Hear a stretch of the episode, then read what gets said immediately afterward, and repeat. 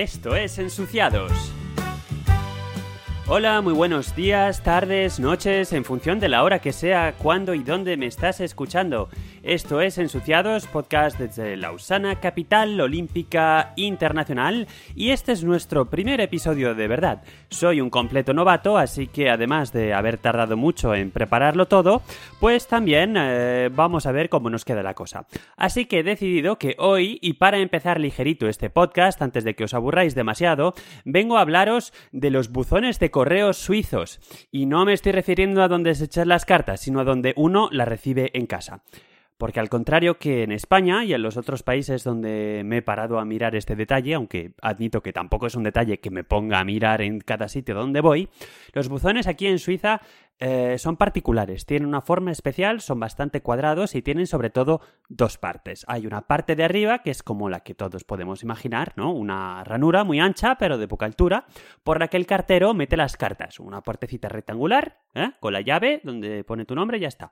Y cuando llegas a casa, pues lo típico, abres con tu llave a ver si ha llegado algo que no sea una factura y ya está. Y luego pues vuelves a cerrar la puertecita. Lo de las facturas en papel me da para un episodio aparte y tampoco vamos a verlo ahora. Por cierto que las cartas aquí tienen un formato de folio A4 doblado por la mitad y no de un folio, doblado en, en tres tercios como en España. Eh, lo que se llama un folio, eh, un, ah, vamos a ver si pronuncio bien, lo que se llama un, sobre de tamaño C5, eh, lo cual es muy práctico porque cuando tengo que doblar una carta en tres, nunca, nunca lo doblo bien de la primera y luego queda muy mal, así que se corta aquí, se dobla por la mitad y listo. Y bueno, ya, estoy saliendo mucho del tema, pero aquí en la dirección, cuando vas a dar tu dirección postal, no se pone el piso. Se pone la calle, el número, tu nombre, y el cartero ya lo echa en tu buzón. Con lo cual, siempre te exigen, sobre todo cuando te, te, mudas a una nueva casa, te preguntan, ¿has puesto tu nombre en el buzón? Porque garantía segura, si no has puesto tu nombre en el buzón, no te, vayan no te van a llegar las cartas. Una vez ya has puesto el nombre en el buzón, el correos tienen un registro donde saben cuando, dónde vives, y entonces, pues ya, aunque a lo mejor se te haya caído el nombre, en correos ya se sabe dónde vives y entonces te van a llegar las cartas. Y es, por ejemplo, el sistema que utilizan cuando te vas a ir unos días de vacaciones y les pides que se quede el correo en la oficina de correos, ya saben que en ese buzón vives tú y otras personas. Así que cuando vas a, pedirle a correos, oye, guardadme mi correo, me dicen, te lo guardo para ti y para no sé quién, porque ya saben que vives juntos. Y luego tienes la opción cuando vuelves de vacaciones de que o bien te lo envíen todo de golpe de una a casa, todo lo que no te han distribuido mientras no estabas en casa, o bien de irlo a buscar a la oficina de correos según, según te apetezca. Pero volviendo al tema de los buzones, que me estoy, me estoy saliendo mucho. Bueno, pues aquí los buzones tienen también una parte de abajo, como decía, la parte de arriba es lo que llamaría uno buzón estándar que todo el mundo conoce, ¿no? Pero tienen también una parte de abajo que consiste en un compartimento de la misma anchura que el buzón, no sé si lo visualizáis, o sea, justo debajo la misma anchura, pero de una altura de aproximadamente el doble. En realidad es algo menos, ¿no? Pero, en fin, es como el doble. Y este compartimento es divertido porque se abre igual que, el compartimento de arriba que tiene llave, es decir, eh, es una puertecita que se abre, pero no tiene cerradura con llave, lo que tiene es un, un, sistema de cierre con imán. Y la verdad es que es muy práctico. Cada día llegas a casa, se convierte en una especie de liturgia. Abres con tu llave, no hay nada, vale, cierras, después abres la puertecita, nada, no pasa nada, ya miraremos mañana. Y el primer uso que pensé que, se le iba a dar a, este compartimento, pensaba que estaba un poco pensado para, para el uso que efectivamente es el que se le da hoy en día, que es que el cartero te deja ahí los pequeños paquetes que, quepan, ¿no? Si has pedido algo que no es muy grande y te cabe en el, en el compartimento de abajo del buzón, pues ahí, ahí te lo dejan. De hecho, el tamaño es estándar, es un tamaño estandarizado concretamente, a ver, a ver, 10 por 25 por 35,5 centímetros. Ole. Y de hecho, el em, aunque el tamaño está estandarizado, lo que está estandarizado es que tiene que tener estas tres dimensiones. Pero investigando el tema he visto que la norma estipula únicamente eso, pero no necesariamente que éstas deban de ser interpretadas como alto por anto por fondos. Es decir, que puede haber buzones que tengan otros, otros formatos, ¿no? Como cuando pones el móvil en vertical en formato portrait, que no sé cómo se dice, o en formato horizontal, landscape, pues igual, puedes tener el compartimento en un sentido o en otro. Aunque raros son los buzones verticales, según el sitio web de correos de aquí, la Post, en francés y Die Post en alemán y la posta en italiano, ya que hay muchos idiomas aquí, pues según el sitio web lo puedes poner, eh, puedes tener tu correo eh, en cualquiera de los tres formatos, aunque se recomienda que se tenga el formato estándar en el cual, que es el que os estaba explicando, ¿no? La parte de arriba y la parte, y la parte de abajo. Bueno. Y la post, o correos, eh, describe este compartimento con un aséptico compartimento anejo, o algo así. Es la traducción más similar que puedo hacer. Pero aquí la gente lo llama, en francés, eh, boîte que viene a traducirse como buzón de leche. Y tengo que admitir que la primera vez que lo oí pensaba que me estaba enterando mal, que me estaban hablando de boîte à lettres, eh, que es como se dice en francés el buzón, pero resulta que no.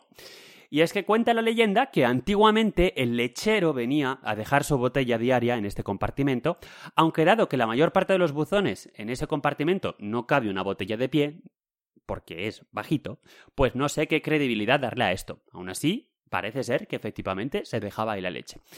Y el tema de la leche, además, no es una cosa de minoría francófona, porque los amigos del otro, del otro lado del Röstigraben, ya sabéis, esos bárbaros del otro día, del otro lado, perdón, del río Sarín, em, que hablan alemán, de hecho, pues utilizan el término, que me perdonen mi pronunciación, de Briefkästli, que aunque suena muy árido, viene a significar algo así como buzoncito de leche. Qué monada. O sea que no. Lo de la leche se mantiene y encima le dan un, pequeño diminutivo. Muy simpático.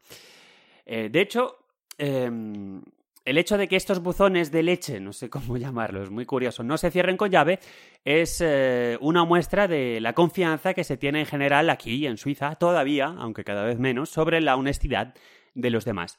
Sobre todo porque en general los buzones están fuera de los inmuebles, o como mucho, como mucho, detrás de una puerta, eh, o sea, dentro del inmueble, pero detrás de una puerta que no se cierra con llave, es decir, a la que se puede acceder. típico entreportal, una puerta que da a la calle donde están los buzones y luego ya para acceder al inmueble pues hay una, una puerta adicional. En el caso de mi casa en concreto es una de las excepciones y es que el buzón está detrás de una puerta que se abre con un código. Y el código, pues lo conocen todos los vecinos, lo conocen todos los invitados y por supuesto también el cartero. Es decir, que en el supuesto de que alguien viniera a dejarte un regalito en el buzón de leche, le tendrías que dar además tu código de acceso al inmueble. Pero esto es algo que, en fin, en general lo conoce mucha gente y no, y no hay ningún problema en darlo y cambia muy poquito, porque una vez cambie, pues el, el, proceso de dárselo a correos y dárselo a todo el mundo, pues se complica. Y mm, de hecho es un poco esto del buzón de correos abierto a todo el mundo, es una versión un poco más a pie de calle eh, de esto... Mm, ¿Cómo decir? Vamos a ver, voy a reformular la frase. Eh, hay otro, otro, otro, otra situación muy, muy similar aquí de, esto de la confianza, ¿no? Como decía. Y son eh, los distribuidor, distribuidores de periódicos en la calle. El principio es sencillo se pone el dinero en la ranura y se coge un periódico. Y alguno me dirá que eso ya lo hemos visto todos en las películas americanas, pero la diferencia es que en Norteamérica el hecho de pagar desbloquea un mecanismo, así que el único riesgo es el, que, el de que algún pícaro se lleve más de un periódico, porque uno paga, se desbloquea el mecanismo, se abre la puertezuela y ahí ya pues se coge uno en principio un periódico, aunque podría robar y coger dos o tres. Aquí no hay cerradura ninguna, simplemente se paga y se abre la puertecita. Pero si no pagas, pues también se abre la puertecita. Y por supuesto, nadie te controla que te lleves uno o dos, aunque hay unas pegatinas muy amenazantes que te dicen que te controlan y multaza si robas. Y de hecho el mecanismo no existe porque en función de que te compres el periódico por la mañana, en día de semana, o que te lo compres el fin de semana, pues el precio es distinto. Y entonces, pues, eh, por no programar y tener un mecanismo digital que se sepa en qué día de la semana estás o, algún otro tipo de mecanismo, pues está siempre abierto, se fía uno de los demás y, y ya está. Y nada más, hasta aquí lo voy a dejar en este primer episodio para coger un poco la temperatura de qué pensáis de cómo cuento las cosas, del contenido de las cosas que cuento y, también para tener, eh, tener contacto por vuestra parte. Ya para ir cerrando, un pequeño apunte económico. Em, la semana pasada, enero de 2018, por si alguien oye esto desde el futuro, los medios aquí locales daban una noticia insólita de que por primera vez y desde 2015 los precios suben en Suiza. Suben el 0,5 interanual. ¡Guau! Claro que una de las razones principales la encontramos en el aumento del precio del petróleo. Eh, en España, por lo que he podido ver, fue del 3% la inflación, el casi, casi, el, casi el 3% el año pasado. Así que eso os da una, medida de la diferencia de, precios. Para este año eh, todavía no se han publicado, o al menos no los he sabido encontrar los datos. Así que es verdad que os estoy comparando el 2017 en Suiza, el 0,5%, con el 2016 en España. Así que quizá pues estoy eh, comparando churras con merinas, como se suele decir. Y... Y ya tendremos ocasión, con esto de la inflación, el franco suizo y demás, de hablar de lo que pasó hace precisamente tres años, porque fue en enero, eh, con el Banco Nacional Suizo y el tipo de cambio entre el franco suizo y el euro. Pero básicamente, pues si alguien tiene la curiosidad y no está al tanto, básicamente de un día para otro el franco suizo, suizo subió el 20% de valor y aunque uno se sentía rico y poderoso paseando por Europa, para un país que depende mucho de las exportaciones, como es Suiza, pues esto fue una muy mala noticia. Y ahora nos cuentan que como el cambio está casi de nuevo al nivel que estaba entonces, que era un, un franco 20, un euro, pues todo va a ser maravilloso. Ahora mismo estamos por un franco 17 más o menos. Y es que eh, en, la, en, la, misma página del periódico donde venía esto de la inflación al 0,5%, he visto que dos tercios de los suizos dicen estar satisfechos con su situación económica y que consideran tener suficiente dinero para ofrecerse caprichitos. Sobre todo los hombres de menos de 40 años. Curioso, ¿eh? Me pregunto en qué situación están los hombres de menos de 40 años eh, en nuestro querido país España. Aún así, también es cierto que el 25% de los suizos dice andar justo o muy justo. Sobre todo eh, los que hablan italianos y en segundo lugar los francófonos. Así que si hablas alemán y estás en Suiza, pues estás, vas aún, aún menos justo a fin de mes.